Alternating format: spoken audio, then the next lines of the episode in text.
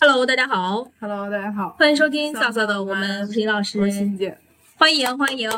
我们这一次的朋友，对久违的朋友们，我们这次又请了上一次我们做年终总结的时候的小丽和琥珀同学，小丽先跟大家打个招呼吧。Hello，大家好，我是小丽。嗯，琥珀你来打个招呼。Hello，大家好，我是琥珀，好久不见了。好，欢迎欢迎欢迎欢迎欢迎！史上最认真的嘉宾又来了，对对对对对。然后这一次呢，我们请他来，因为上一次小丽来的时候，来在在之前，小丽还讲过一个就是环保的话题。当时环保的话题，我们其实说了几句话，就说这个关于消费主义的问题，就没有深度的探讨。然后最近呢，最近我是因为就是那天在热搜上看到一个热搜，令我非常震惊，就是热搜上有一个热搜叫“有人在修耳朵”。就是整容整耳朵，就我当时真的震惊了。然后，但是我马上扭头，我就会想，这是一种消费主义的绑架，就会对对，就是那种什么精灵耳之类的。然后我突然就想到了这个话题。然后包括马上不是要六幺八了吗？又要 又是消费节，所以我就想，我们录一期节目，棒打消费主义。但是，但是在这倒也不必，就是。冷静的看待就行了，对对对，就是这是开玩笑的，就是呃，消费主义其实整体上来说呢，就是嗯，如果你严格意义上来说，它其实是一个中性词。中性词就是说，它其实讲的主要还是说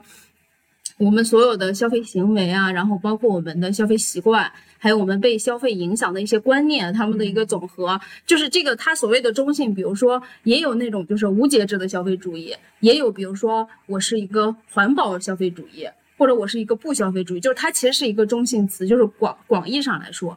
但是基本上我们日常所说的消费主义，还是一个，就是有一种我们被媒体或者是说被商家、被资本主义绑架了之后的消费主义。所以我们这一期。主要讲的就是，如果没有特别强调，我们讲的消费主义，就是我后面说的这一种消费主义，就还是主要用于批判商家和资本主义。但是，如果我们其中说到了哪一些，呃，比如说是什么样的，呃，哪些行为，比如我们个人，就我们四个人被什么消费主义绑架了，但是我们不会对每一个消费者的行为做出批判，我们要批判的都是商家和资本主义，这是我们的一个前提。然后这一期呢，我们主要就是让大家来聊一聊自己的一个消费主义观点，以及还有我们生活中，比如说常见的一些消费的陷阱啊这些的，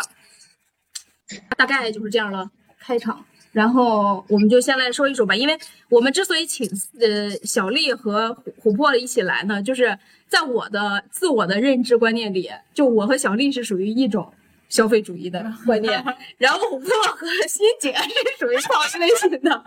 对，所以我就我们四个人刚好构成了两个阵营，然后我们就可以一起来聊一聊。所以，然后欣姐你先说，你说你觉得你是什么样的、什么类型的消费者？冲动消费者。对，就据我观察，我觉得你还是，就是我就沉浸在物欲的世界里。对，其实我我觉得是这样，就是我我感觉吧。怎么说呢？就是关于买东西的这件事情，我的想法非常简单。如果一个东西就是，嗯，我喜欢，然后买了之后我会觉得开心，那我就觉得这件事情特别简单，就相当于我花钱买高兴嘛。嗯，就所以一般情况下，如果在我自己能力承受范围内，我都会选择就可能可能就买了，就是这种的。然后。确实有一些东西可能并不是说你一定是刚需，因为像像我这种冲动消费的人，基本都不是就是刚需才买东西，可能都是看这东西突然间产生了好感，比如说觉得哎呀它好漂亮，然后说特别吸引我，或者怎么怎么样的，就是比较注重外在的一些形式吧。其实有的时候这个东西买回来利用率可能也没有很高，但是在那个当下，你就是仿佛被它蛊惑了一般，然后特别想买啊，就是我就会。思考一下，就我原来可能连思考都不思考，但自从我东西越来越多之后，我会思考一下。就是比如说，我就拿买衣服这件事情来讲吧，我可能就会觉得说，这个这个衣服我刚看的时候，哎，觉得挺好看的，然后就想买嘛，想买，我会把它就是放到我的购物车里，或者我可以就是直接。付就是你不是可以下单吗？但你不付款，然后现在你比如说你在淘宝上买，它是有一个二十四小时的付款时间嘛？嗯，我就会在这二十四小时里边再思考一下这个东西我需不需是要？我是不是真的想买？因为有的时候可能第二天你再看就没有那么喜欢了。如果不那么喜欢，我就会把它就是退掉。嗯就就是这种，因为我可能就特别容易就被一时的吸引，然后马上就去买这个东西了。嗯，小丽呢？小丽在吗？呃，我在啊，我在呃，你来，说一说你你自己的，因为欣姐刚才欣姐的基本上都是属于，因为欣姐是一个我我个人感觉她是一个深度的那个叫什么直播带货观看者 观众，对，就是他经常性的会看。然后呃，小丽呢，就是据我所知，她是一个比较相对来讲，我们可以打引号的一个相对来讲是理性主义的一个消费主义。所以我想让你来说一说你自己感觉你自己自我认知的一种消费观念是什么样的？嗯，我我心里的话，我的消费主义的主义的主张呢，主要就是克制，就是一句话来总结，就是如无必要，勿增食物。嗯对，因为其实我的话，嗯，因为咱们像这种在外面漂泊的人，没有自己固定的住处嘛，每次搬家其实都有很多东西，然后嗯这个给我无形当中有一个很大的压力，就是我买的这些东西，它是要跟着我走的，我我去哪儿，它它就要跟着我去哪儿，那也就是说，我买的东西。多的话，我走的时候带的东西就会很多，这在我心理上会给我造成一个很大的压力。对，嗯而且就是我对于家里的整洁和秩序是非常有心理需求的，家里乱，嗯我心里也会特别的乱，所以我是东西多我就很难收拾，我得搞清楚每一个到底在哪儿，它是干什么用什么的，然后就是买东西的话，我就会考虑这些。呃，好，呃，能不能带走啊？放家里会不会我不用啊？就闲置在那儿了。我每次买之前，我都会问自己这些问题。所以嗯就是在我这儿的话，就是没有必要就不要买。所以其实我去年回顾了一下我的全年的网上的这个消费记录，我基本上都是在网上消费嘛，我会发现就是食品和家用的一些日用消耗品占到了我消费的大头，因为在我心里这些东西是可消耗的，而且是必须的。所以我就会倾向于，对我就会倾向于买，但是我也不是说买特别多，嗯，因为你今年你把今年买的、今年用的买了就可以了，你你再多买，那你就要放在家里囤到下一年，到时候过不过期都不一定。嗯嗯，对，你所以在这个在我这儿流行的说法就是极简主义。啊，对，嗯，是的，我我非常推崇这种极简主义，就是反正一方面省钱嘛，另外一方面的话就是感觉东西少一点，自己心理负担少一点，是这样的。嗯，对，对对对，是的。琥珀呢？琥珀，因为我记得之前有一段时间你就特别的执着于极简主义，想要变成一个极简主义者。你可以讲讲你的消费经历。因为我本质上跟欣姐我们两个是同类人，就是 疯狂购买。然后我记得早在上大学的时候，的那个寝室同学就说我，比如说一起去超市，他会提前列一个清单要买什么东西。我就是去那之后看见有什么想买的，有什么打折的，什么促销的，我就我就狂买。然后买了之后就一堆没有用的东西拿回去。后来这几年，就是刚才我发现，就是聊天的时候。嗯，小丽特别有意思的是，她是一个天生的极简主义者。其实你那个尹老师也是，但是我是属于，对前段时间我是属于因为自己太呃冲动购买了，所以会去关注一些极简主义的东西，然后自己其实没有相比你们来说没有去践行到那么标准的程度，但是我会在呃想要买啊，或者是会有重复购买的时候，会自己告诫自己一下，就是稍微能往回收一收，能稍微好一点。但确实是之前曾前几年有过一段时间会有过，特别是美妆，因为我平时可能化妆啊，再加上会去那个网上看一些什么美妆视频啊、种草好物啊之类的，他们就会经常说哪哪个好，我就马上就去搜，就是下单。下单之后，但是因为有同类的东西还不止一样，我可能说，比如说一个一个粉饼、一个腮红，我之前可能有好几个东西了，那这个买回来可能就试了一回，下就放在那儿，但是等到。别的用的差不多了，再去拿它的时候，或者是一些护肤品，都是一样的的原理，就是再去用的时候，其实没有了当初的那个期待的心情，或者甚至我会久到想不起来，哎，我为什么要买这个东西？当时那个那个 UP 说它怎么那么好，我是哪点好来着？就是其实对我的那个喜悦的心情已经削弱了，就真正的快乐可能也就是下单和回来收到它的时候。对，其实相比下来，还不如说是我缺这个东西，我被种草了，然后我再去买，我直接使用它，我是一个完整的感受。就是导致我现在好多东西都是这种分裂的感受，所以我现在也在收敛，就是我会用一个就是那个记账的 APP，然后每天会有什么消费分门别类的。其实这点跟小丽说的差不多，但是他就是属于自然而然的去就是关注这些可能生活的消耗品啊和食物啊。我是通过分类之后，我会发现哦，我这个月我它有一个饼状图，我大概百分之多少买了什么东西。那我这个月我的化妆品和衣服买多了，那我下个月要控制一点，要争取在。比如说百分之五十以上是生活的必需品、消耗品。哦，嗯嗯，介绍完了。嗯，我我我就接着你的那个说啊，就是呃，我跟小丽同样的都是极简主义者，但是呃，就是你刚才说的这个，就是关于比如看很多的种草博主啊之类的，我跟小丽我觉得有一点也可能是不一样的地方，就是我的极简不是因为呃，我我其实没有特别的刻意去克制，而是因为我的无知，就是。我很少去看这些种草的东西，比如说到现在为止，我也没有小红书，呃，B 站上我也很少去看，就不管是说教你的化妆视频啊或者什么的，所以我那个欲望没有被激发，我感觉我的 大部分时候是，就我我想，比如说，我现在有的人会说，呃，比如今天特别不开心，花钱能让我开心就可以，但我们几乎不能通过花钱得到满足感，就是我我不知道通过什么样的花钱能够让我觉得开心。就这一点，所以我我很多时候我觉得它是一种就是叫做自然而然的那种，就就就对这个消费就没有那么大的欲望。比如说啊，我举个例子，就是呃，我我比如说我有的认识的同事，他可能对于这种奢侈品是特别关注的，他能把所有的时尚，就是这一季的所有的时尚品牌、奢侈品品牌，他们新出的新款的衣服、包包什么这些的都知道。当一个，比如说公司里面某一个人今天穿了那个东西，他能马上一眼就识别出来，但我就不不具备这种能力。就是谁穿了什么，谁今天带了什么，背了什么包，对于我来说都一样。就是我看不出来人家背的是什么奢侈啊或者什么这些的。所以这这，我觉得这个是一方面，它会阻断我的那种消费的欲望。另外一个就是。可能因为我们本身是做，就是不管你是做做做媒体或者是做营销的，就是我觉得这个出身对我影响也非常大。就是我知道大部分的东东西都是营造出来的，就跟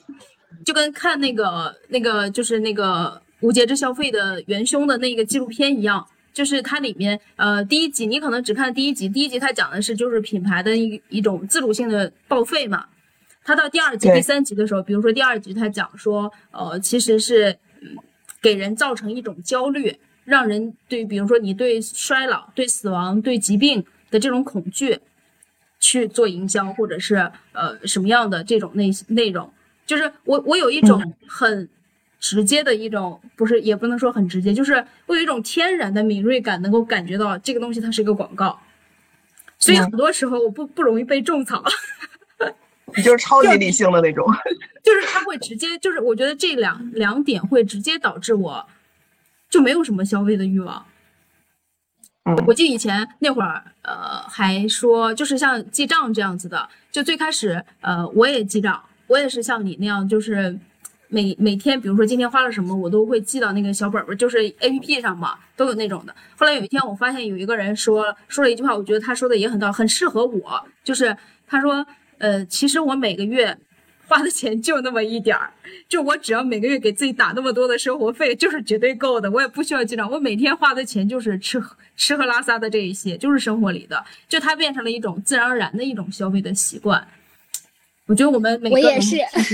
是 吧？我也是，对。因为你们两个是另一个境界。我我我大概记了有一两个月的账吧，然后我发现我的支出那就是吃饭呀。坐公交特别规律，对，然后就没有什么其他的花销。我每个月给自己大概七八百块钱的自由花销额度，实际上很难用得完。如果不买什么大件东西的话，所以我也不记账。嗯，对，是的，我也是。我后来就看了那个人说了之后，后来我就不做这个。他说，对于这种人来说，这是一种无用功，就是没有他必要。你你只要给你划了那个生活费的那个区域就行了。后来我想也对，后来我就不太那么那么做了。所以我觉得我们四个人还是都是有一点点不太一样的。然后，嗯，下一个我想探讨的就是接着欣姐说的那种，呃，欣姐说这就是花钱如果觉得很开心，嗯，就是花钱真的会让人开心吗？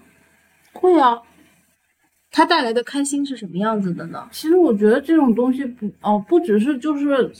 不是说你花钱就能带来开心，就是这件事情，是因为你对这个东西，它只是花钱只是一种方式而已，嗯是你对这个东西就是你有一种喜欢或者什么，我觉得我值得为了它去花钱。其实带给你开心的是你得到这样东西或者是什么的，就它营造花了一种生活吧。就花钱只是一个方式而已。但你买东西肯定要钱嘛，这就嗯很正常。你比如说，有一段时间，我就觉得我特别喜欢，嗯，特别喜欢就是口红。我有就有一段时间疯狂的迷恋上了口红，然后我就买了很多，就是反正也挺多的吧。就今天看，哎，这个颜色好喜欢，明天看那个颜色好喜欢，就买来之后，就是你自己，比如说，因为你很喜欢它嘛，那你嗯用的时候，你就会自然而然的觉得，哎，今天心情很好。因为在我看来，就比如说我的生活，可能就是因为某一些特别小的细节，比如说我今天可能。遇到就是就比如说我喷了一个我特别喜欢的香水儿，或者是我用了一个我特别喜欢的口红，甚至我系了一个我特别喜欢的那种小围巾啊之类的这种的，我都觉得是那种小细节会让你觉得，哎，你今天的这个生活还怎么说呢？就是有有那么一点点小小的变有点小化。对，嗯，然后我就觉得这这种事情就挺开心的。其实花钱没有那么开心，因为毕竟是你辛苦赚的，你花了也没有那么开心。开心的只不过是这个东西反馈给你的这种心情而已。嗯，其实我觉得它就是一种产品营造给你的一种对美好生活的假象、想象，不是假象啊，其实其实都不是，其实我觉得这个东西跟营不营造没有关系，就是在我看来，就是我我，比如说你不管哪怕你不花钱，嗯就是你只是说这个东西你自己有一种偏好，你自己比较喜欢，嗯哪怕我嗯不花钱，我今天比如说自己家做饭，我做了一个很好的东西，那我也觉得很开心。只不过是可能我我买这些东西需要花钱，在别人看来这就是一种消费带给我的开心。嗯但其实我觉得它的本质是说，就是这个东西的实体或者怎么样，就带给你一种精神上的愉悦。这个不是说是谁给你营造出来的一种氛围，我我觉得是因为你自己体会到了，不是别人告诉你，你买了这个东西你就会开心。我觉得这这是两个概念。嗯就比如说，我并不是因为李佳琦说这个口红特别好，然后我买了觉得开心，不是，而是因为我使用到它的时候，就是它对我自己的心里有一个怎么说呢，就带给了我一种愉悦感。嗯，对我我其实想探讨的就是，你是怎么知道这种东西会带给你愉悦？就是这个愉悦感是不是一种呃是社会你自己的还是他们灌输给你？嗯对社会心理的灌输，就我我的感觉觉，因为比如说我我举一个例子，就是我们刚上刚上班的时候，我觉得我刚上班的时候是完全不化妆的，但是就是到慢慢慢慢社会发展，有几有一年我记得印象特别深刻，那一年 YSL 就是我对这个品牌特别没有好感，就是因为那一年他用了无所不用其极的方式去做营销。就比如说像那个垃圾桶，他都能做营销。然后后来他找了很多的，比如说在小红书上，呃，或者是说在微博上，他经常用一种概念，就是传递一种概念，是说，如果你不知道送别人什么礼物，那你送就是不知道送一个女孩什么礼物，那你送一管口红是一定不会出错的。或者是说，一个女孩必须要拥有二十个色号的口红，就类似于这样子的一些基础的概念的传递。所以我想探讨的就是说，这些概念我会不会被我们潜移默化的内化了？就比如说那个时候我们是都不会去化妆，也觉得每天都可以素面朝天的去出门见人的。但是现在，我说实话，我也进入到了这个圈套里。我觉得，如果我今天是完全没有化的，就是因为当然现在因为疫情，你都戴口罩就还好。但如果我今天完全没有化妆，我觉得我就不能见人。我觉得见了人就觉得自己特别的没有精神，因为化了妆之后确实会让人气色变得好看，涂了口红之后确实会让人变得气色变得好看。我有的时候就会很疑惑这一点，就是说我是不是在被这种消费主义，或者是说被这种概念所迷惑了？其实我觉得不是啊，就比如说化妆的这件事情，正常来说，你化上妆了，你能明显的看，就是你不需要别人去引导你，你就可以就是自己很明显的看到我化嗯化妆和没化妆是不一样的，对不对对对，你自己就会觉得，哎，我化了妆，觉得今天气色不错，很好看，那我就感觉这件事情让我心情好，因为谁都想美美的。其实这个东西不是。我真的觉得不是说是是谁营造出来的一个概念，就是说你化妆就会怎么怎么样。但是你说的那个我理解，就比如说 YSL 说给你传递这种，如果你不知道送啥，你就送他一管口红，这种确实是营销。但是我感觉就是你比如说，就就说化妆的这件事情，我自己化了，化了之后我发现，哎，变好看了，是不是？那那这个事情不是别人给我营造出来的呀？不，这是一种，它背后是一种价值判断，就是化了妆比不化妆好，化了妆的人更精致、更好看，不化妆的人，就是它是一种社会的隐形的价值判断，我感觉是这样的，我不知道你们怎么看这个。但我我其实就是这件事，我还是想再辩解一下。就是你化妆好比好看与不好看，如果没有人给你判断的话，就是你自己化了妆之后，你对着镜子，你觉得哪一个好看呢？这是别人给你判断出来的吗？不是呀，我不知道，我我，所以我我的感觉就是说，我会不会被这种社会的慢慢的一种潜移默化的一种社会价值所引导了？就是有的时候我会会这样迷惑。其实我现在就已经在这个圈套里了，虽然我也不怎么画。琥珀作为一个资深的化妆博主，我我的想法是，就是我我们的现在有的这些想法，也可能是跟我们自身的年纪和阅历有关。假如说，就是以我自己为例吧，假如说在早十年之前，我可能会受影响。比如说，同样效果的颜色和就是质地的口红，它是牌子的。就是三百块钱以上和什么三十块钱、五十块钱的，可能用起来差不多，但是我就会觉得，哎，我用了个牌子的，我想拿出来展示给别人看，我买了这个什么什么牌子的口红，嗯，当时给我带给我的那种愉悦感和虚荣心是在那个年纪比较在乎的。那可能在现在来说的话，我们可能觉得。我可能这口红都不会给别人看，我就在家我涂了一下，然后出去。那什么牌子的口红，其实对我来说反而不如它带给我的效果、颜色、质地这个更重要。或者说是像你们谈到用什么香水给我的快乐的心情，你更在乎的是这个香水的香味儿。还有说化妆不化妆，其实化完妆之后你觉得整个人的状态会好一些，其实它是带给你自身的这个效果的心理的感觉，而不是说因为我用了这个什么什么的我来化妆带给我什么什么。就是所以其实在我看来。它跟那个就是，其实所谓的营销陷阱，他们已经不一样了。就是以我们现在的年龄来看的话，其实更注重的是它的实际效果，就还好。就是所以，可能从你的角度来看，你觉得现在的化妆可能跟不化妆比，你更倾向于化妆，是因为你现在的整个的状态，就是就是也可能是啊，我们现在没有年轻的脸色红润啊，或者是我们需要一些更加正式的场合，可能在年轻的时候，我们不需要特别商务的场合去面对人。那现在有可能是身处于这个环境，或者说周围同事都去化妆，或者我觉得确实是化妆比我好，然后让我自己去主动接受。对对对，嗯，我是这么想。环境，整个社会环境就是呃，比如说像其实，在女性市场，就是现在来说，在女性市场的化妆的，就是化妆品的整个的市场，其实已经到一个趋于饱和的状态，每个人可能手上都有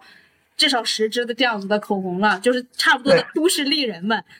所以现在开始化妆品开始走向了男男性市场，开始就是找一些男孩去，不管就之之前我看说为什么去有，当然有一些爱豆去代言，是因为爱豆肯定肯定有割韭菜的问题，但还有一种就是说他会去推行一种社会的概念，是说，呃，让大家觉得男性去化妆不是一件羞耻的事情，就是他不是一个娘的行为。或者是说，这这种说法也不好啊，就是说让让所有的社会价值不认为一个男性去化妆是一个不好的事儿，会让他们觉得不好的，或者是让更多的人去改变他们的观念。比如说，有很多的男孩其实现在已经开始打粉底了，这是一个比较，就是我们能够看到的一个比较现实的。就所以慢慢的，它的市场就会就会也起来，然后可能男性慢慢的也会像女孩一样有了这种同辈的压力，就是 不我必须得画，我不画我的形象就会特别丑。当然，我觉得这个可能得再有四五十年吧，男的先把自己的肚子收一收再说。他们真的是有这种需求，正好上周就是坐在我工位旁边的一个直男同事，他问我。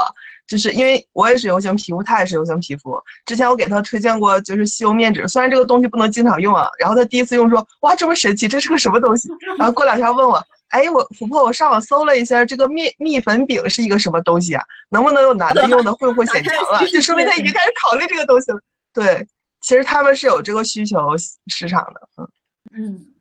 是的。然后我就想下一个我们想要去讨论的就是接接着这个话题去讲，就是呃，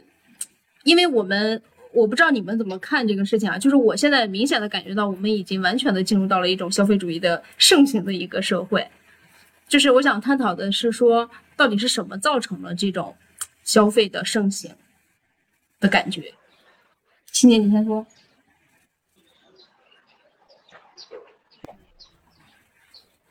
过度渲染，小丽呢？小丽，你感觉呢？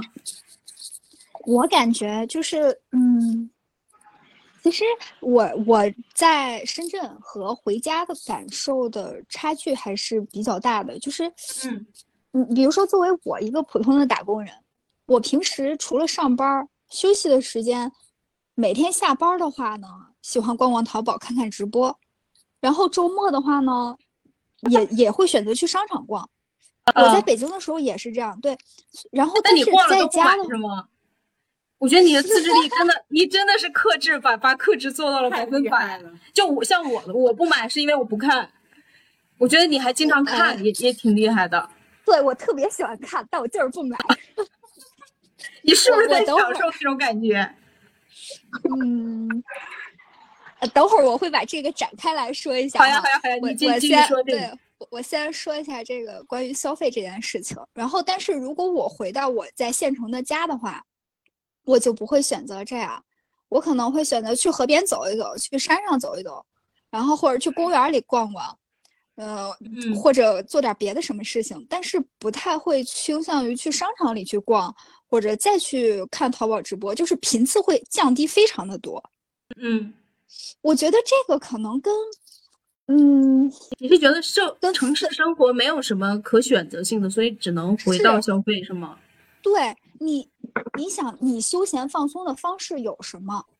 你作为一个年轻人，你能你你能在休息的时候去干什么？你会发现你身边最便捷、最常见的休闲娱乐的方式就是逛淘宝或者是逛商场。或者你去看抖音，你也发现抖音现在也在做电商。你刷两个视频，你就发现啊，有人在卖这个卖那个，就是你已经被这种东西无无处不在的包围了。那你想怎么样呢？对不对？那可能我在家里的时候呢，我爸妈他们不是那么沉迷于消费什么。哎，老年人本来就是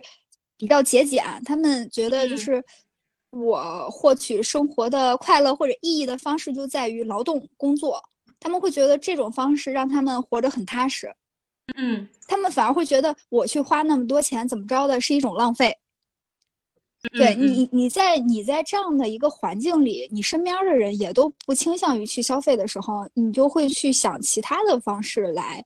呃，获得放松和快乐。但是在外面，在一线城市的话，说真的比较有限。嗯，我是这样觉得，对，嗯，不过呢？你感觉呢？你感觉是什么造成了我们现在的消费这么猖狂？就是有很大一部分原因是，就是从营销方，因为我刚才也说到，我们本身就是做营销的这个广告人。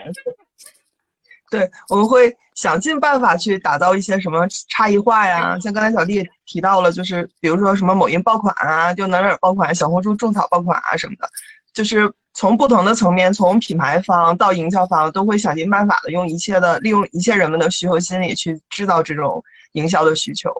啊，甚至是同样一个功能的产品，它硬要打造出一个其实可以替代的，但是又一个新噱头的一个东西来吸引大家购买，嗯，所以就是。还有现在人们的其实消费能力啊，还有这种电商的发展，就导致我们很多时候买东西就很很方便，动动手指就可以了。这个就是，其实这也是属于一个老生常谈，就是人们在思考的链路的时间特别短的时候，我们往往就没有一些对比性，没有参考物，那直接看到了什么就买什么。这个其实，在那个消费主义陷阱里面要提到，就是像婴儿心心理似的，就是我想买这个东西，我就马上就要得到，就造成了这个整个的一个必须马上。对对。嗯，是有一点的。然后我我想补充一下小丽刚才说的，我我我其实也有一点认同，就是小丽说的，在城市生活里面，城市生活一个是呃节奏特别的快，大家其实比如说呃普遍性的，那天我看有一报告说，就是北京市的基本上在北京上班的平均的通勤时间就是单程一个小时，就你基本上来回两个小时之后，呃，当你上了一天的班回到家之后，你其实已经非常的累了，就你可以去选择呃。比如说像我们在电视里面看到的，说那种去吃个饭呀，跟朋友一起去喝个酒啊，或者是说选择去哪些地方逛逛啊，可能你的体力已经支撑不住了，这是第一个。然后第二个就是我们可能现在在强烈赞同上，你说什么？嗯。然后另外一个就是在在媒体上，其实充斥着也都是。我我说实话，我觉得都是劣质的一些，不管是电视剧或者是综艺节目，可能你你在那些里面并不能获得一些更纯粹的一种让自己感觉说特别快乐的事情。然后再一个就是，人获得可能很多的时候获得一些内心的快乐，是因为比如说我通过学习，通过追求新的知识，让我觉得自己对新的生活有了一种掌控感，或者是。对于什么有了有了一种就是踏踏实实的感觉，但是我们可能我们的体力已经不支了，就是回了家之后，让我再打开一本书去学习就已经很难了。所以那我能做什么呢？我手边就是能够做的就是打开我的手机，而我的手机上只要一打开，不管你在微博、微信上，还是你在抖音、快手上，还是你直接打开了淘宝、小红书，上面他们全都是电商。你其实就是比如说。反正以我的观点来看，我打开微博上，我微博上有一个组，就是那个组是几乎就是有有这些人都是不做广告的，就他是一个真实的人。但你其实还是防备不住某些人在上面打了一大段文字之后，突然下面画画风一转再带货，就真的很难去避免，就是这种消费的内容充斥到你的眼前。所以我觉得有的时候确实是这样的，就会让人感觉，哎。就是消消费怎么到处都是，就媒体的资源全被消费占据了。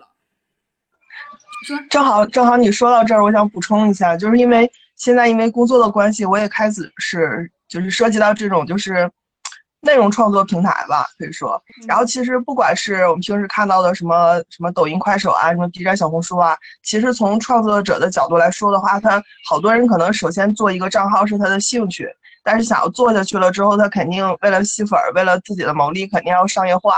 就是你刚才提到的，不管打开什么都能看到电商，其实这也是这种各类 APP 它发展的都要往商业化靠拢。然后商业化靠拢的话，就会商业。对，然后平台本身一个是它会卖广告盈利，然后从创作者角度来说的话，它就一定要要么是在内容植入一些，就比如说我在给大家安利好物的时候放一些推广恰饭。然后要不然就是直接在那个上面挂一个小黄车，我直接卖东西，就是会，他会为了把自己的这个，就整个的大环境的趋势就是这样，他为了把这个账号做起来，就一定要往商业化发展，往商业化发展就一定会给大家宣传，让大家买更多的东西，嗯，就是到处充斥的都是软广，对对，嗯，然后另外的我还想说，都就是我们可能还会对一些。就虽然这些都是可能硬塞到我们面前的，但同时其实我们还是呃会对一些怎么说，就是那种呃就是一开始欣姐说的那种快乐，我我觉得就是我们很容易会对那种呃营造出来的一种美好买单。比如说我举个例子，呃，比如我们看了迪士尼的电影。迪士尼的每一个电影都是一个 IP，这个 IP 都会延展出来，比如说艾尔莎公主啊什么之类的。比如说我很小的时候，可能呃看了看了那个什么，看了那个樱桃小丸子，就是我即使到现在已经三十多岁了，当我看到一个樱桃小丸子相关的周边，我不管我其实它根本不是官方授权的东西，还是冲动。对，就是我还是会冲动，就是兴兴起一股购物欲，就是啊。还是就是因为他他给我营造的那种童年的生活是特别的快乐的，可能我们都会为这种内容去买单。比如说那天我看了一个电影，那个电影是一个法法国的电影，然后，呃，里面有很多的女孩，她们的那种身材是就是不是我们传统东亚地区的那种白又瘦的那种身材，她是那种特别健壮的，就是很健康很有肌对很有肌肉。然后再一个是他们，因为当当时讲的是夏天的故事嘛，他们就在法国的南部的那个海边在晒太阳，就是专门把皮肤都晒成那种小麦色，就他的那个整个的身体是非常又健康又让人特别向往的。然后里面有非常多的就是那几个有三个女生就不停的在换衣服，是不是想买？真的就是就是你看完了之后，你马上就会觉得说。法师的衣服好好看啊，怎么能这么好看？当然，它其实跟我们现在在淘宝上看到那种平胸是不一样是不一样的。对，现在在基本上你在淘宝上看到的都是那种平胸啊什么的，但那种就是那种健康的机体带给你的那种对美好的那种想象，我觉得也是我们经常会去想要去购买的一种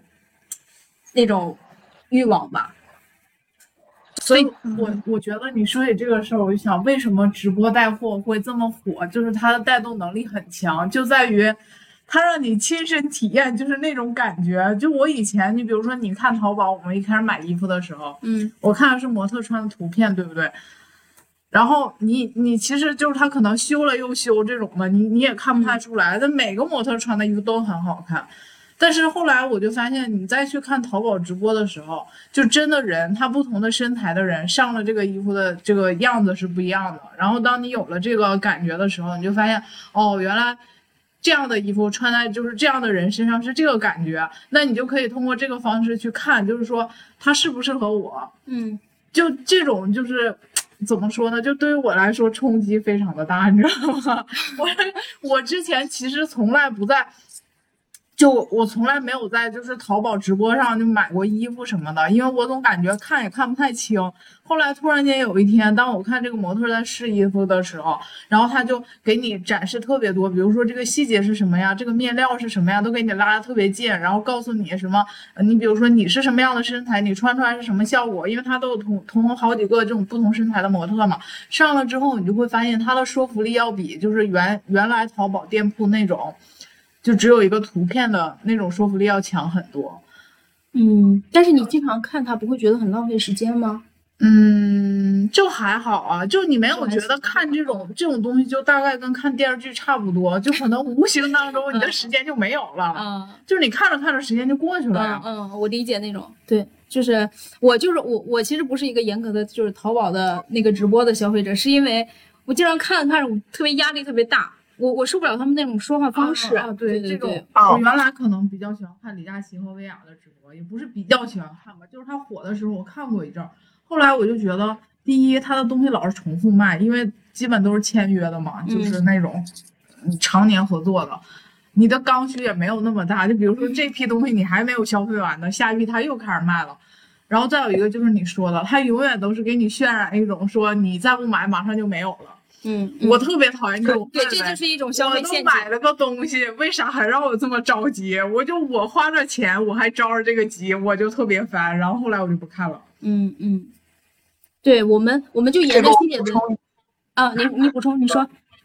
是他们电商直播间都是有这种专门的话术和流程的，因为通过数据观测，好多人进了直播间之后，可能看十几二十秒就要走了。他为了让他们留下来，就一定要首先语速加快。再一个，有的时候你会发现他说什么五分钟之后、十分钟之后开奖，或者说上一个一批秒杀，但其实我都等了半个小时了，他还没上。对，就是因为就是因为他们是为了让你留在直播间。其实对于像比如欣姐这种我我能在直播间一直从头到尾观看下去的人来说，其实是不太友好的。他东西有的时候会轮番着轮着上，或者是他会用一些很拖延时间的形式来反复说句话，什么看好了宝宝们怎么怎么样。嗯，然后但是好处就是像模特展示，它能三百六十度给我们看，然后你在就是有互动，你在评论的时候说我身高多少，体重多少，有没有类似的，然后他马上哎换个人过来，我试这个衣服怎么样？就这种的体验是好的，嗯嗯，但是它的节奏确实是，还有这种话术，确实是为了让更多的人，因为如果是一个人能在他的直播间停留超过三分钟以上，这种就算是有效停留，就已经算是时间久的了。哦，哦。三分钟就已经算是久的了，对，四五十，对啊，嗯，我们就沿着欣姐刚说的那个，就是说他经常会恐吓你，就说这个东西马上就要没有没有货了之类的，就是这种。我们来聊一聊，就是生活里面的这种消费陷阱。就小丽，你可以先说一说你感觉到的这种有没有什么，比如说，其实那这种商家的这种话术，或者是说媒体的这种话术，会让你觉得它是一个陷阱。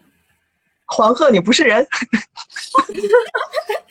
嗯，我想想，其实我我我感觉我被这种话术或者是这种煽动蛊惑的最频繁的时期是在我的大学时期。那个时候就是你刚拿到一份属于自己的生活费，可以自由支配，对，但是你又对这个消费啊什么的缺乏把控力。这个时候，我我在那个时期就被蛊惑过好多次。我记得印象特别深刻的是有一次我去买那个呃内衣，对，然后我我看中了一个。然后是都市丽人还是什么牌子的，我记不清了，反正是满大街都有。然后我，你想我生活费，大学生没多少啊，小康家庭、平普通家庭。然后他那一件衣服要要一百六，对于我来说，我觉得哎呀，真的是特别贵。我想说，因为我想给我妈买嘛，但是我实在我觉得负担的有点负担不起。然后他这么跟我说，他说。你算一下，这一百六，你平均你你要是穿一年的话，你一天你才花几毛钱？我当时一下我就觉得，天哪，这个我就相当于不要钱的感觉。不要钱，真的，就这个话术，当下就一下就打动我了。我当下我就决定要买了，真的。平均到每天。对，然后就这个话术，在我大学毕业一年之后，我去商场里买那个。买那个呃，我本来是想买个清洁面膜还是什么的，然后人家非要给我推荐一个精油，四百块钱。我那时候一个月工资才三千多四千块钱，他跟我说那精油四百块钱，可小一瓶，十十来毫升吧。对，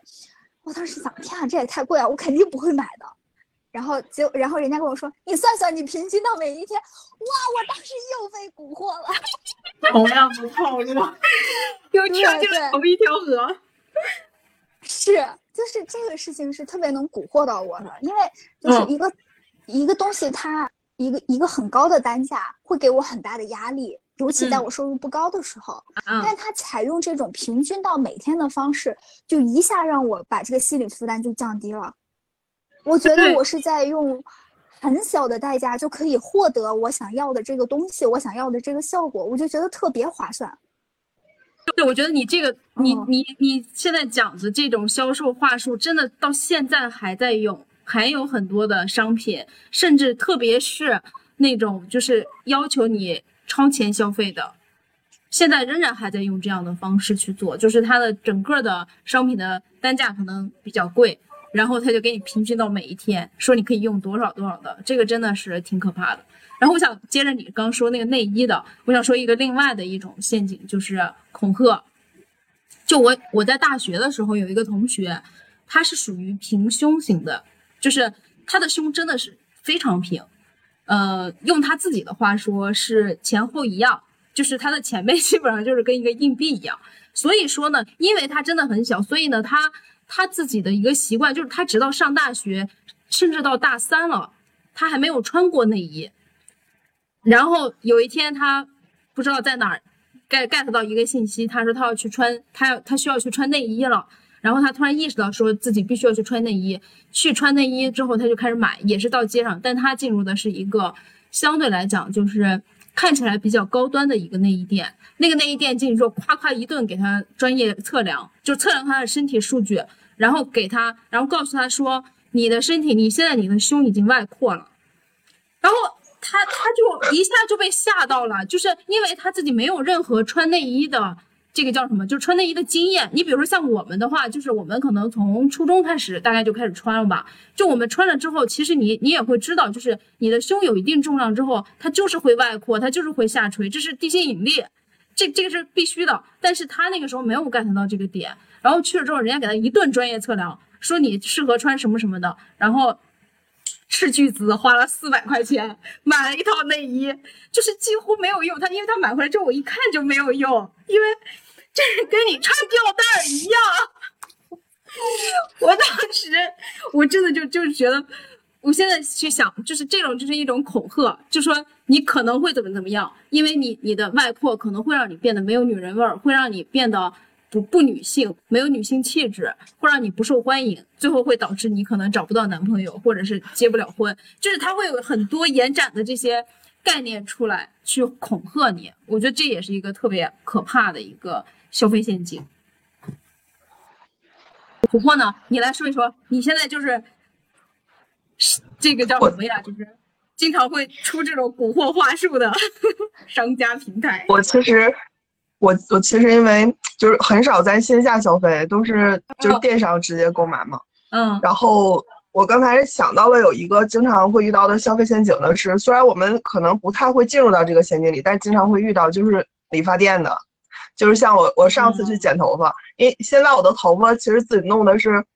自己漂自己染的，虽然肯定没有理发店弄的那么匀那么好，但是我觉得我会省了很多钱，不然你又去漂又去染的话，可能五百八百都都下不来。但是你整体其实看的区别没有那么大。说实话，就是也可能是对我来说反，正我觉得挺好看的。对，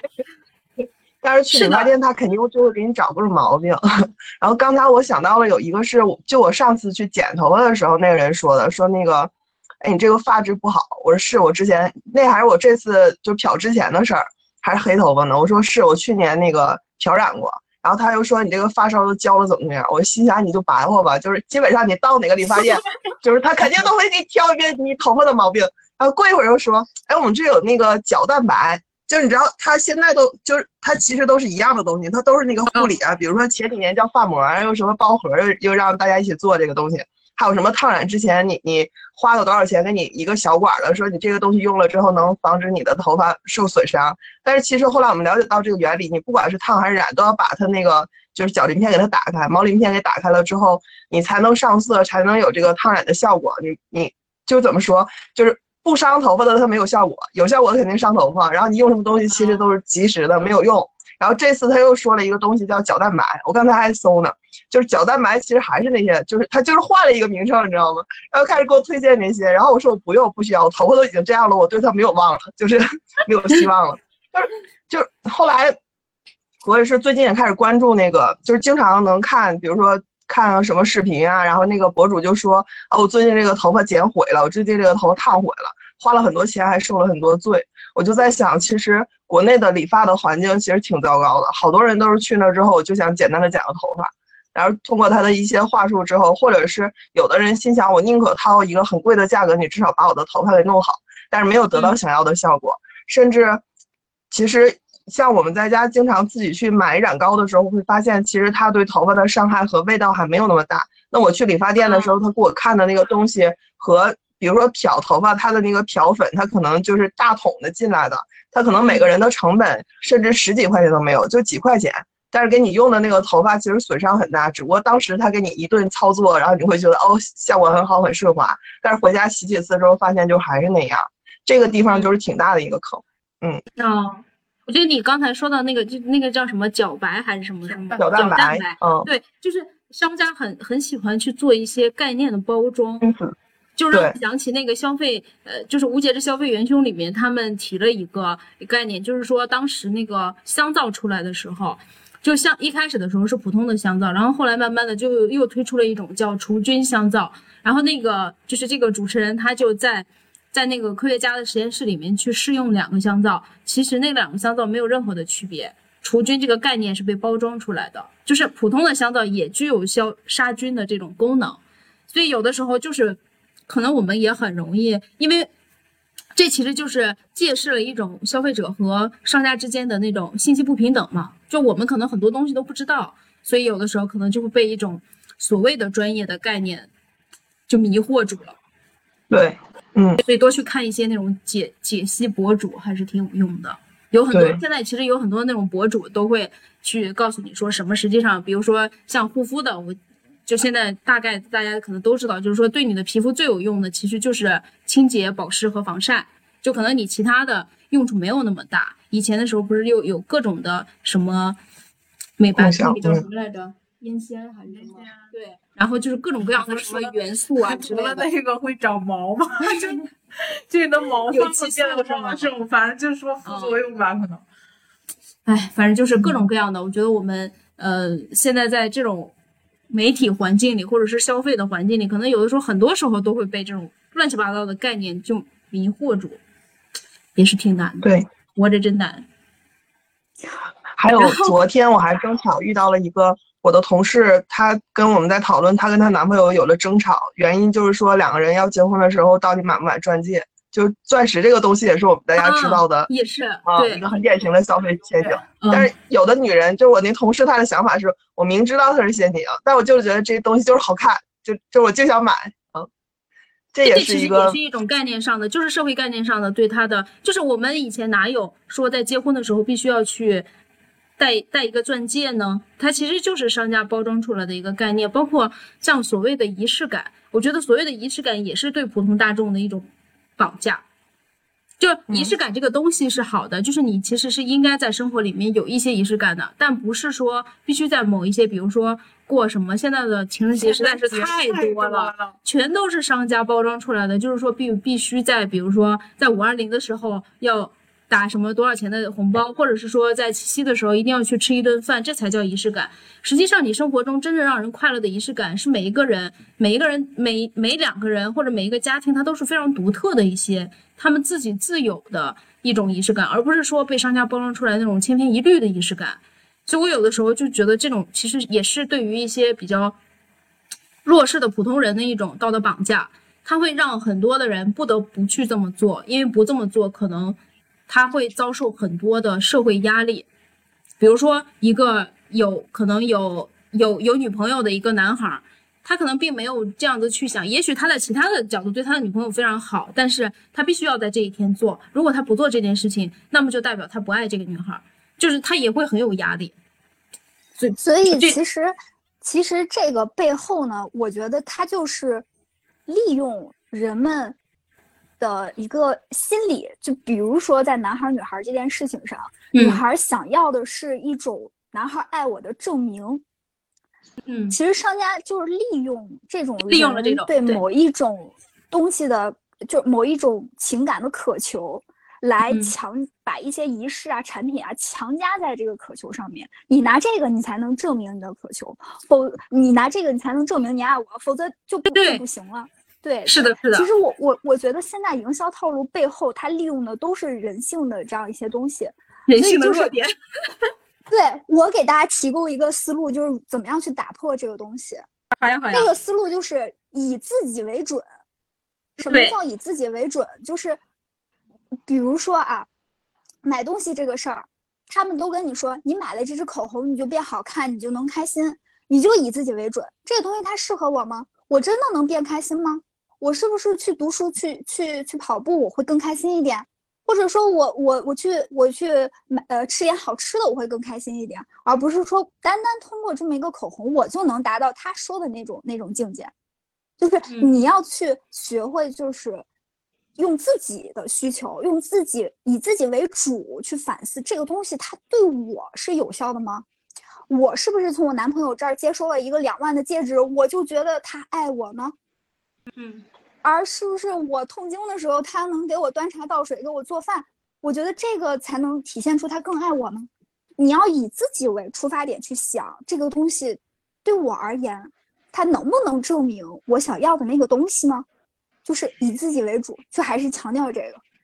嗯。好，但我想补充的一点，也想嗯补充一点，就是说我那天看到一个呃说法，就是呃每个人当然他需要去思考自己我我的需求是什么的，但是大部分的人其实是并不知道自己想要什么的，就你。你必须得先建立一套你自己的系统，然后当你去接受新信息的时候，你会去选那个对你的系统有助于你系统去增长的，就相当于你自己要先有一个树干，当有别的养分进来的时候，你会选对你的树枝、枝繁叶茂有更有益的一个养分，你会选择其他没有用的养分，你就会剔除掉。但这个的前提是你自己必须要先去找好我自己的树干是什么，而我的这个树干其实不是通过消费，不是通过看这种乱七八糟的媒体去获得的，而是你自己真的要去，第一个你要内向的去思考，再一个我觉得还是要通过就是最基础的，你去阅读，去看不一样的人的生活。然后你慢慢的再去回到自己的生活里面，去找到自己的那个追求是什么，再去去接收这些信息，可能你就有一种百毒不侵的一种感觉了。因为有的人，是的我我我非常理解，很多人会被媒体去误导。我我太理解这个了，我觉得大部分的人可能，我我就是我普普通通的，我可能甚至我们当然我们都是接受过教育，但是还有很多的人，他可能只接受到了初中的教育，接受到了高中的教育，并且他接受的教育都是非常偏远的一些，可能没有什么那么多的，像我们现在能看到的这么多的资料。所以当他在在抖音上、在快手上、在这种社交媒体上看到一个信息的时候，他的知识储备不足以让他去鉴别那个东西。所以我觉得这个到最后还是媒体的责任。有的时候就是感觉，哎呀，非常的无力。嗯我在想，就是从我自身的角度来讲的话，有的时候这种冲动消费或者是过于信这种营销的话术，也是一种偷懒。比如说刚才尹老师提到了，就是我可以通过读书，可以通过跑步去，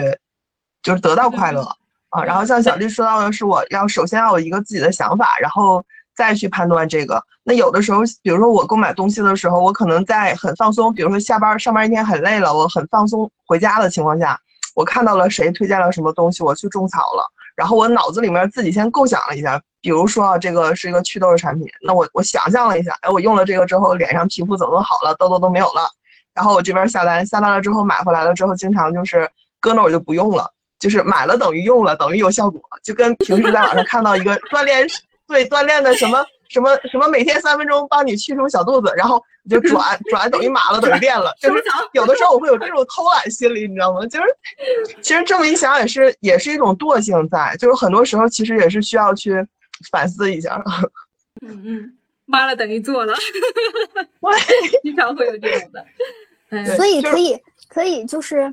大家如果说有这种惰性的话，就可以想一些法子去去限制一下自己。你就譬如说，你你那个你花钱的那些钱都是从微信或者都是从支付宝上出来的，那你就每个月给自己划了一笔钱，你就放在这儿，你也不要去开什么花呗啊、各种信用卡什么玩意儿的，你就把钱放在这儿。然后呢，你每次买东西，你就从这个账户里去拿。等你要这个账户花的差不多了，你就知道啊，这个月我不能再花了，你就可以通过这种这种外在的方式去限制一下你自己的这种。对对对，是的，这个是有嗯，就是。呃，不是说那个研究，就是说，呃，人当你只现金，就是你从钱包里拿出现金的这个动作，和你刷卡是两种心理的状态嘛。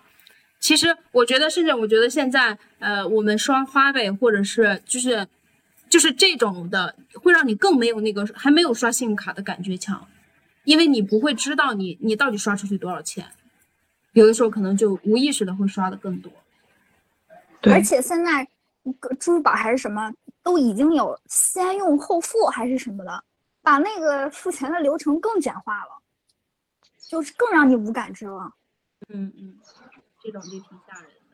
的。就还是消费场景的改变，像信用卡，可能它源于国外，它好多还是基于线下购物的场景。我在结账的时候，我再去刷这个卡。嗯。然后我在选择购买的时候，其实跟我们之前在线下逛店。的这种选择啊、判断啊、对比心理还是有这么一个过程的。然后现在我们好多的支付宝就是瞬间的，还有这种什么先买后付啊，它都是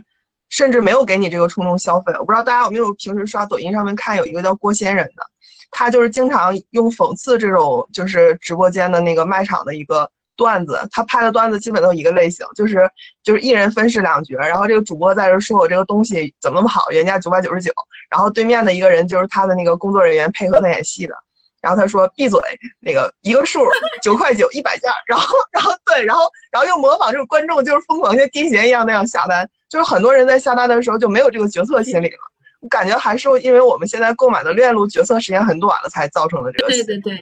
然后还老有那种紧迫感，我我不在不喜欢在淘宝，就是这个原因。我觉得直播里面直播带货有一个就是让我很压力很大，我可能根本没有想清楚我就下单了。对，但这种这种想法可能小丽无法理解。我觉得他是一个特别你对尹老师和小丽都是属于那种很理性很理性的人，你会甚至你说的规划。对我去选一个东西，我可能会大概的会，就其实我不是那么专业，但是我大概会去判断一下这个东西到底值多少钱。就虽然刚才我说，比如说像小丸子，我现在看到任何小丸子相关的一些产品，我都会还是会很叫什么，就是很激动，很想去买。但如果比如说今天早上我看了一个，就是豆瓣上在卖一个小猫猫砂盆，那个猫砂盆就是小小的一个碗。卖一百块钱，就是当我看到一个小丸子是那样的时候，我绝对不买。就我可能就他五块钱值不值啊？就是竟然会卖一百块钱这种的，我肯定就不会。我我大概会去判断一下它的价值，还是会这样子。所以有的时候，我觉得使你省钱。是的，就是有的时候我就会觉得，贫穷使我省钱。对，就是我有我现在是贫穷看那个直播带货，就会让我没有那个想的空间和和时间，我有时候就不得不赶紧下单了，因为它马上要到下一个了。有时候就会有这种感觉。因为刚才我们也说到了这个超前消费的问题啊，我想问问大家都有超前消费吗？都用比如说信用卡呀或者花呗这些的吗？小丽，你是完全不用是吗？完全不用。我原来有我我原来有两张信用卡，然后我费尽周折的把它们全都消了。我现在没有信用卡。然后花呗花呗原来他一直在给我提额度这那的，但是我发现我在淘宝上买东西，他老是自动用我那个花呗，然后我就把花呗关了几个月。后来我想着，万一要是应急要用一下呢，我就把它额度限制在一千，就放在一千，然后把它那个支付优先放到了最后，然后就每个月都不用还花呗，我没没有任何超前消费。我我就是每个月给自己划了一笔生活费，然后放在一个账户里，剩下的钱全部都存起来。嗯，哇哦，非常赞。新姐呢？我都有，就是信用卡和花呗我都有，但没有没有没有其他的东西了。嗯，哦但是你一般很少会，你会有那种经历吗？就是整个超出了自己能承受的范围？不会，我我觉得就是从购物的角度上来讲，就虽然我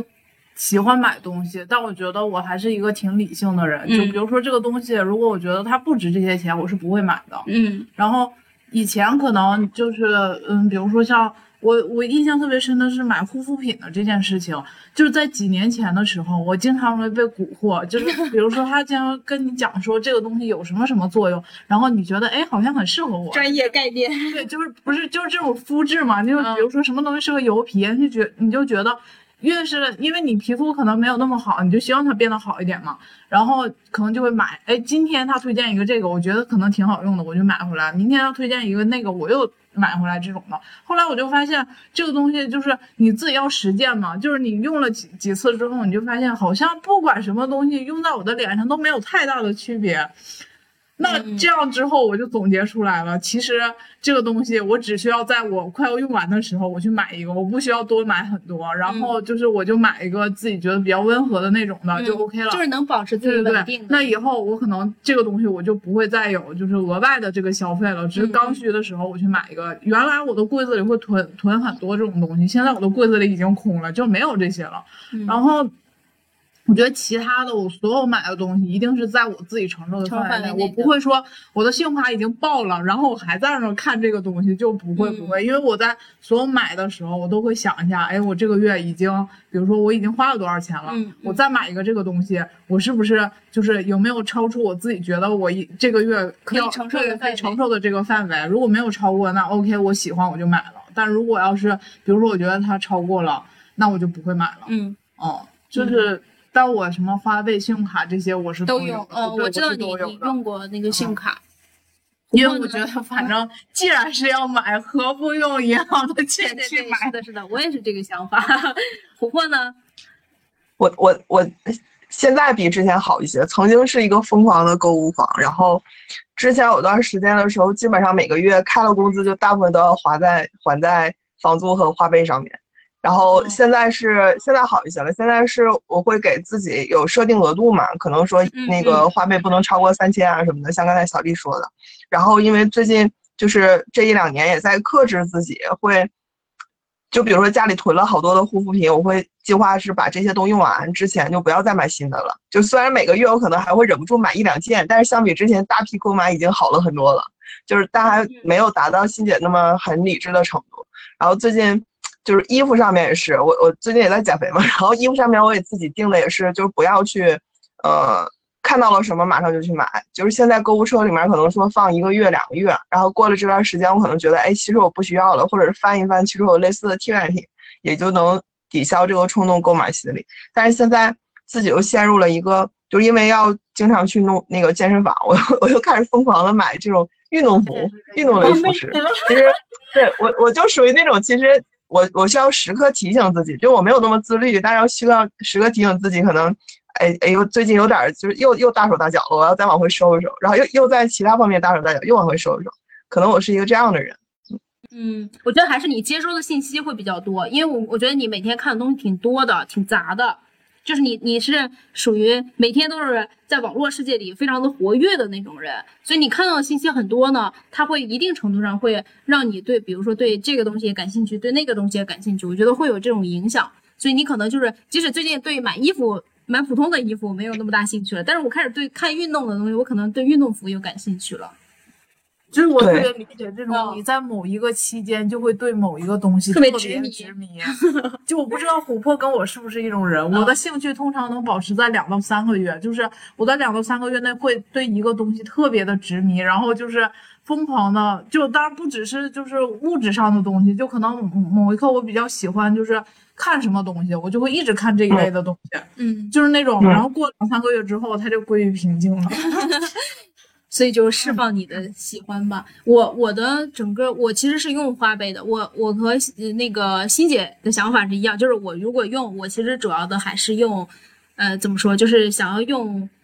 银行的钱，就是它是一种就是相当于一个月。对，推迟一个月去还款的这样子的，嗯，但这种大概的大概率的，我又同时和小小丽的和那个大家其实都一样，就是说我每个月可能我有一部分的费用，一部分的额度我是花在这个生活费上的，我的生活费基本上都是通过花呗支出的，就是除非有一些商家他是不允许用花呗的，就是你必须得通过银行卡刷卡才行。我说实话，就我自从用了花呗之后，嗯因为我很少用微信付款，我基本我也是不用微信，除非没办法的时候。嗯嗯然后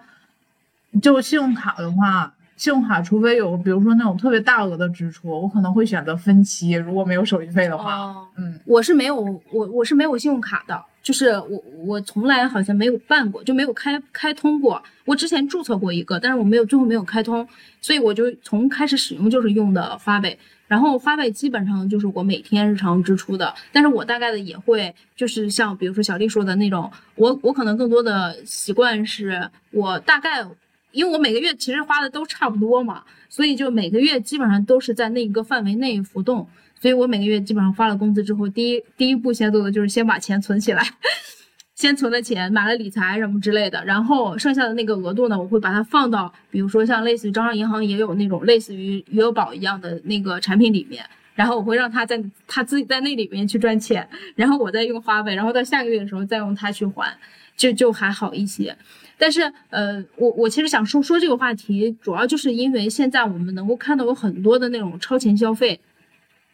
不管是呃超前消费导致一整个家庭的一个崩溃，或者是甚至有有人会，比如说有女孩说发生了什么，呃，就是裸裸贷，呃，然后包括还有就是因为这个不堪这个，因为你不知道你的那个，因为他虽然告诉你说每一天的利率可能是百分之零点零三、零点零四，但实际上它是一个日利率，当它算下来的时候，其实是非常就是你的利息会滚得越来越大，很多人可能到最后就是只还利息他都还不上了，嗯，就很多人不堪这种压力，最后就只能选择自杀，也也有这种惨案的发生。所以就是最后也是想要跟大家说一说，就是关于这种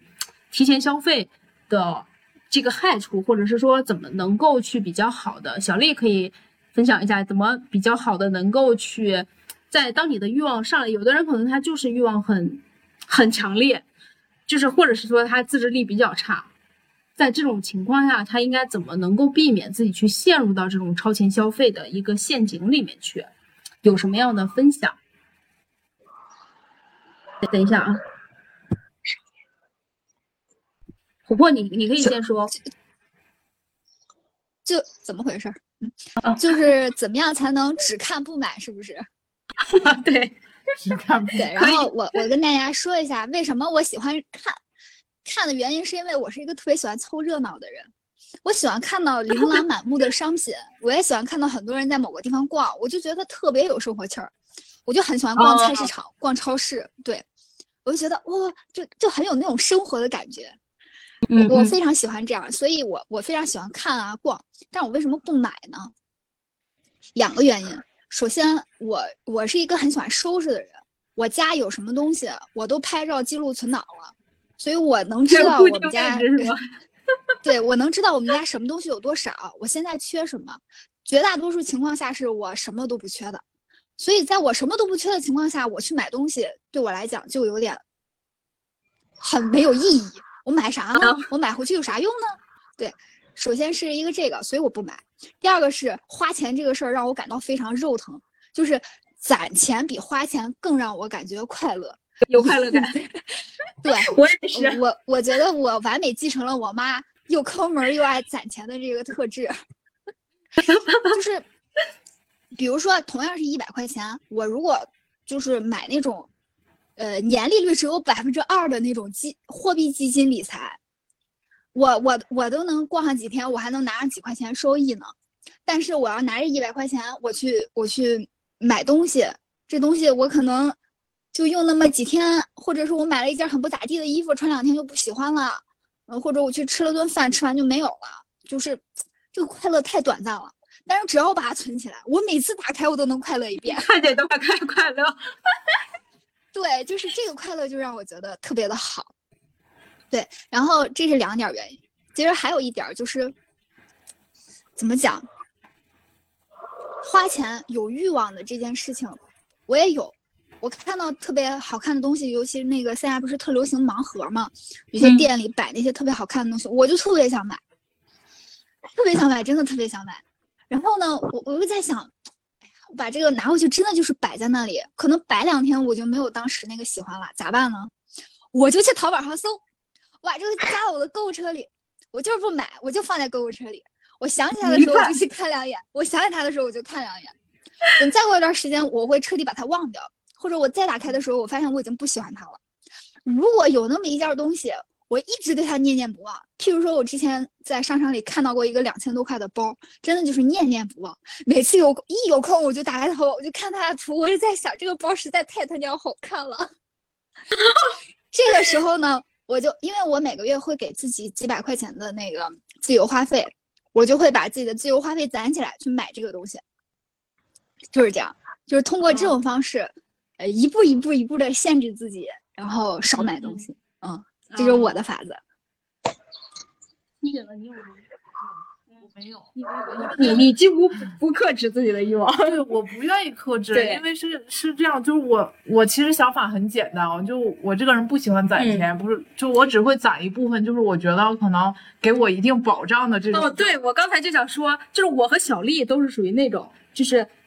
看见钱蹭蹭的往上涨是。特别有开心感的，我觉得是不是就只有我们是有这种，也不是我跟你讲我是什么心理啊？我我是我是这么想的，就是钱一定要有，就是因为你万一有应应急的需求呢，对不对？毕竟我们这么大了，不可能老伸手和家里要嘛，就是要有应急的。然后额外之后，就我这个人有两点信条，第一个赚了钱就是为了要花的，嗯，就是只有只有花起来就是能花，我才更能赚，就是这样我才有赚钱的动力，嗯。然后再有一个是觉得。就可能我的想法就就怎么说比较肤浅啊，我我不是跟你讲，我有段我有一段时间比较喜欢，就不是就最近可能比较喜欢买衣服嘛，就有的时候你是觉得就是把你自己，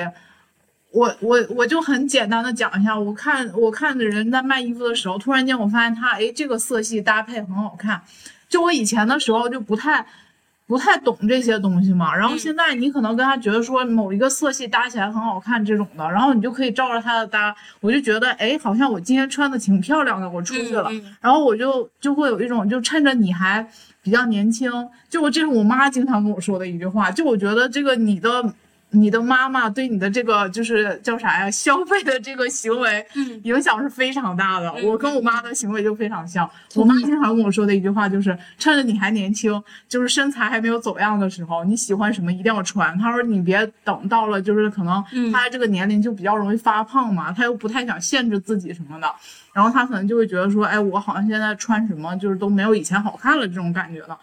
然后我妈经常跟我说这句话，她说：“你只要能买得起，你喜欢你就买。”嗯，就是因为她这句话给了我更足的底气，你知道吗？然后我就经常买东西，就是只要我喜欢，我就觉得，哦，趁着我就是现在想买的时候，我自己可以买得起，那我就要去买，就是这种的。虽然我也挺喜欢看我的存款，但是 可能我只是保保证，就我觉得我心里觉得，哦，我有这些存款，至少我在有事的时候。可能他能临时帮我挡一阵儿，就这种我就觉得还 OK，就我可能不会说一直强求他一定要往上涨，往上涨这种的，因为我不知道，就是你比如说像像你们可能觉得存款越涨越多就会特别开心吗？那最终呢，就是这个存款一直在涨，那你不拿它去消费，就是就是这种，你看我们的心理就不太一样对，心理不太一样。但我想先在欣姐说完这段话之后，先补充一下，欣姐所有的消费都是在她的消费能力之内的。哦，对，这个他没有任何的超前消费，就是她的她买，即使比如说她一个月买了几十件衣服，但她都是在她自己的消费能力之内的，他会在能力之内去选择这些内容，而不是说他会通过比如说我刷爆我的信用卡这样的方式。所以这个一定要，因为我们所讲的是说不要有那种超前消费的，嗯就是呃超前消费呢，一个就是像刚才比如说小丽那会儿举的那个例子，就是你本来这个东西，比如说现在可能那个是因为刚毕业的时候说是四百块钱，那现在可能是四十万的一个包，你可能你要是说这四十万的包你可以背四十年，你你自己一一年下来一万块钱，你再三平均下来，你还拿着是一个是一个奢侈品，你要这么平均下来，你肯定觉得说啊，这个东西它本来是一个保值增值的东西，它有很多的这种话术，嗯。你可能就会让自己去提前去消费这个东西，但实际上它的背后给你带来的是无穷无尽的后患。对，因为你需要为你的所有的，你贷一天款，你就要为你这一天款去付它的利息，这个钱每一个钱都是有成本的，就是这个是需要千万不能借钱消费，是这是我的消费理念。这个是必须得是底线。我有什么能力，我就去买什么样的东西嘛。但我以前真的有一个同学，嗯就是可能我觉得可能就是大家一开始自己有了这个就就是生活费之后，嗯就不太能控制得了嘛。他真的是很快的把他自己的生活费发呃花花掉了，然后就是可能就是去借钱找别人继续买东西。当时我就很不能理解这件事情。嗯，我觉得这也可能跟小的时候，或者是说跟你的家庭环境，或者跟你的成长环境，反正都会受影响。因为就是我反正觉得我不能欠别人钱，因为对对对欠了我就会很紧张，我就会有一种紧迫感，就是绝对不能让这种事情嗯，发生。我理解你的意思，就是你你就是我就是自给自足，对对对我不会我不会超前消费，但是呃我也不会是说特别的去呃所谓的去克制自己的欲望，对。但我和小丽的这种呢，我觉得我们是属于一种，就是你你不能说我们生活的不快，就是我们快乐的源泉有很多，这种是不一样的。对，就是呃，所谓的，比如说我们有很多的存款的增长，它给人带来的那种成就感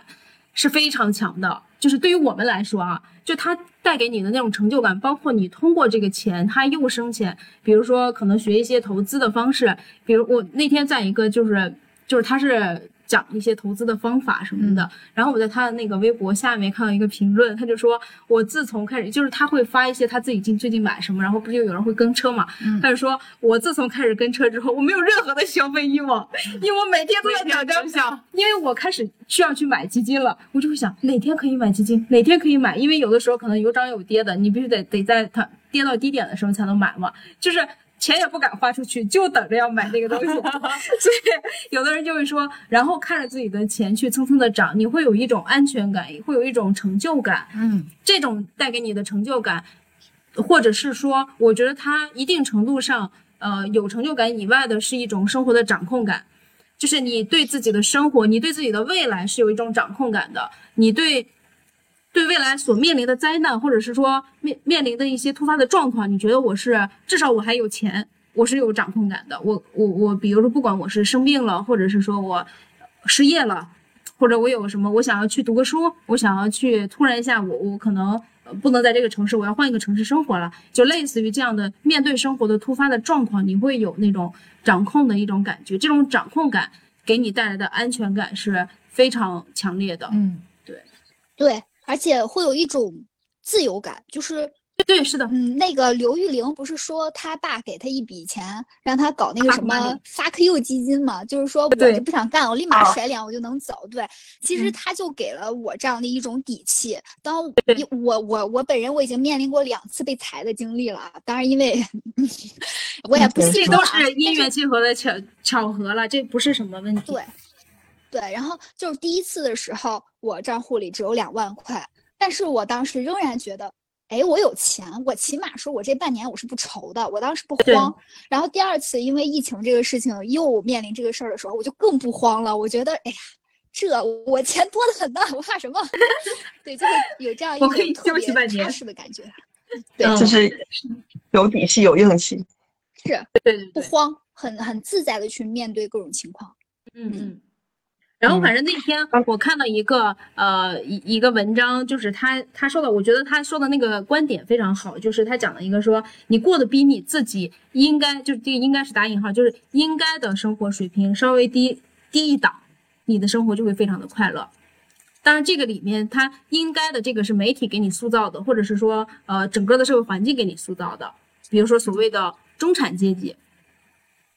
类似于像这样子的，就是。可能我们在通俗的概念上会有一个中产阶级所谓的生活水平，比如说你的年薪达到了四十万、五十万的时候，你应该开什么样的车，应该住什么样的房子，呃，应该每天背什么样的包，穿什么样品牌的衣服，他可能会有一些约定俗成的这种的。是如果你每天在追求那个，其实你每天活的都非常的挣扎。但如果你不去不去追求那个，你比他活得更低一档的时候，所谓的低一档就是你可能不追求那些所谓的品牌啊这些的时候，你可能会活得更自在。因为你没有那个攀比的心理，会让你活得更舒服一些。我觉得他这个观点说的蛮好的。嗯，琥珀，你也可以再补充一些。哦，我我最近倒是没有就是超前消费，但是前几年的时候有过这个情况。然后刚才你们在聊的时候，对我也在反思我自己，就是其实也是受童年的关系有影响，因为小的时候我家里面，嗯。就是环条件不是特别好，就是比一般家庭能稍微差一些，但也不是说差到就是什么什么想买买不起那种。但是家里就会约束我，比如说给很很很少的零花钱啊，或者是我自己那个小的时候就会很节俭，比如说那个就是到时那个叫什么草稿纸，就是算数的那种，正面用完反面用。然后什么铅笔削到最小的时候，我再加个帽，然后再给它接着用，就特别仔细，特别特别仔细那种。然后导致，而且就几乎几乎没有零花钱，像他们去买个什么小零食啊，我也没有。然后导致我可能工作之后那几年的时间，就是会心里就是自己的潜意识就会觉得，哎，我我可以有自己支配的钱了，我可以就是想买什么买什么了。有有有那么几年的一个对对，就放纵就奔跑期。然后现在收回来了是。就是一个也是因为度过了那段时间，然后自己也认识到了什么是真正需要的，然后再加上那段时间其实真挺糟糕的。像我说的，可能你你每个月的钱超前消费的时候，他的快乐没有持续到那么久，但是你去还他的时候，那那个痛苦就是很持久的。就可能你开的工资，对，开的工资，马上那个卡就只是在我的卡里面一个一个中转站，马上就转了那么一他就是那种忘感，对，就也也很，而且之前严重的时候，我不仅用过花呗，我还用过借呗。然然后花呗和借呗的钱倒着还，我去借用借呗的钱去还花呗的钱，然后但是借呗它也是每天算利息的，对，就这种到时间倒不是很久，但是那几个月就是挺难过的，挺挺，其实自己现在想来觉得那时候也挺荒唐，然后现在回来就是一个是我。就是回沈阳之后的那个薪资肯定是不如北京，然后贫穷是我清醒。再一个是，就是我去年把我把我妈妈接过来一起住了之后，我们在想，可能就是我原来买的这个是一个小一室一厅的小房子，那为了就是我还养只猫，那为了环境更好的时候，我就会想，哎，我要是再有点钱的话，去换一个稍微大点的房子就好。那大点房子就需要钱，然后现在有的时候买东西，我就会想。那这个衣服给我的快乐能住大房子快乐吗？肯定没有。那我这个衣服就不要了。我现在会用这个东西来，因为我肯定没有像尹老师和小丽这么自觉。对我都，我就都是会自己先思考一下。然后我还有一个问题就是，就是我经常会周围一些发生比，比如说对我影响触动很深的一些什么重大的事故啊案件的时候，就可能是，就比如说前段时间的那个大连就有一个车祸。那个那个十字路口有一个车突然就对，然后我就去看那个他的那个视频，那监控的时候就看的那个惨状，当时给我触动还挺深的。后来我就在想，就是其实道理很深，不是很很简单。可能说人的生命就是就是说说没有就没有，短暂即逝。但是真正自己去接触了之后，再给自己的触动就是又一种感觉。所以这两天我就会在想，哎，我其实好多东西只是为了让我自己过得我以为稍微好一点了，那其实跟他们生命相比。怎么说？就可能说，有的人理解可能觉得这个新闻的触动没必要这么大，但是对于我的理解来说的话，就是因为这件事让我会觉得，哎，好多购物车里的东西我又给它删掉了。就是，嗯，它会让我觉得可能有的东西就是必需品，是要用的我才买，然后有的是只是想要去买的话，那它其实就可以删掉了。我可能是会阶段性的，比如说又接受到，过段时间我也可能自己又忘了这个事儿，又去给购物车里疯狂加东西，然后又看见了什么事儿，又让我去思考人生的意义，就是又清醒一点，可能就是这种阶段性的理智者。其实就是你不断的有这些事情触动你的心态，它其实就会慢慢的内化成你的价值观。我觉得你是在一点一点潜在的在变化的。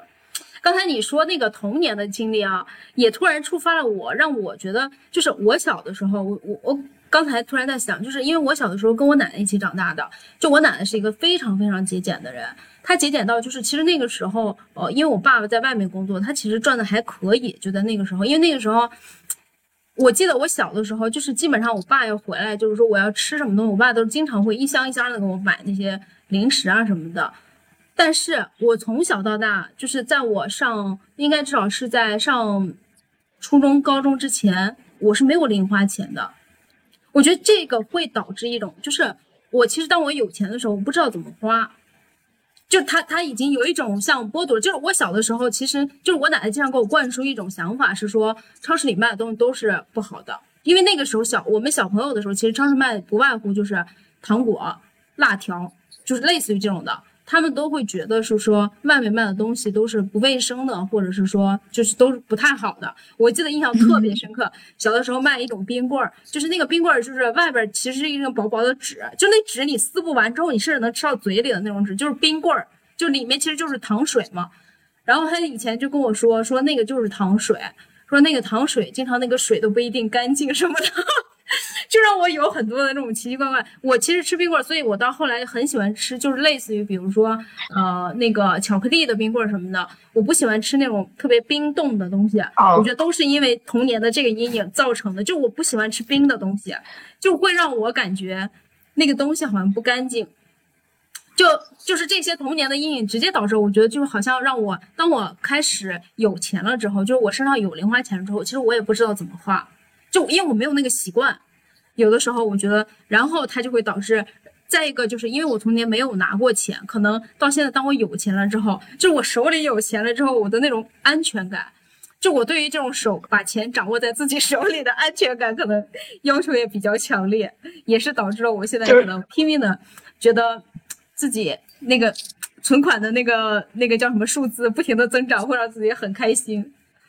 有的时候可能真相似的童年经历衍生出来了我们两个完全不同的心理，但是你那个是对你那个是正向的，嗯。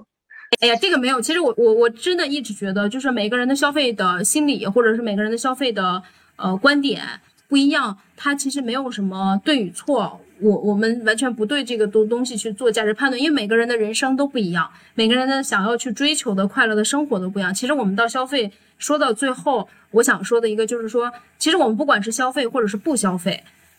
最后大家都是为了去追求一个幸福快乐的人生。但是幸福快乐的人生，不只只是不仅仅是通过消费达成的，它有很多的快乐。很多的方式，我觉得这个是我们最后想要说的，就是你可以用，比如说小丽刚才说的，她很喜欢去看那种，呃，那叫什么，就是非常接地气的一些场景，这个也会给她带来快乐。比如说我，我最近就发现，因为我最近在豆瓣上关注了几个，就他们应该是在美国东部生活的几个博主，就因为美国东部他们那个环境经常都是那种大草原，就是一个可能他的生活的附近全都是没有人的，没有人烟。就是大自然，所以那个人经常因为现在春夏交接嘛，就是有很多的那种呃绿绿树绿草，就特别让我特别开心。就每天看他们，我觉得哇，好好，我也想去找北京哪个地方有这样子的地方。然后我周末的时候，有的时候周末呃出去看电影，前面我就会去找那个电影院附近的一些，比如说一些绿植的公园啊什么这些的。北京其实公园很多，但是就是它可能运营起来没有那么的。叫什么？就是没有那么的规范化，但是当你走到那个大自然里面，就感受到那种生命力的时候，其实还是很快乐的。然后或者是说，比如，嗯，因为最近我也开始就是慢慢的去，有的时候，哦，去一些晚上的时候，可能去去健身房，去跟着跳一些操啊或者什么的，就是跳舞的那种。有的时候我会觉得，呃，那个东西就是它能够让我身体变得更健康吗？我也不知道，但是。可能跳的那一刻，我觉得很开心，这也是一种方式。因为有有的时候，我比如说我可能周一周二去，周三的时候不去，周三的晚上我在家里，其实什么事儿都没有干。我有的时候会觉得说，我可能去了，他给我找到了一种生活的方式，他让我对也是对生活有了一种掌控感，就是好像我把这个生活安排的很好。但如果今天晚上我回来了，我下班到家了，其实很累，到家就是瘫在沙发上一直在刷手机，然后就刷到了九点十点，可能也也是没有什么意义的。有的时候就会觉得说啊，可能那个对我来讲也是一种快乐的方式，就是可能我们快乐的方式能够去找多种多样的，而不只是说通过消费来达成。我最后其实就想说这个，赞同。嗯，好吧，那我们这一期就先这样了，谢谢两位。和琥珀对，我觉得你们两个说的都非常好，谢谢谢谢。好吧，那我们这一期就先这样喽，拜拜。拜拜。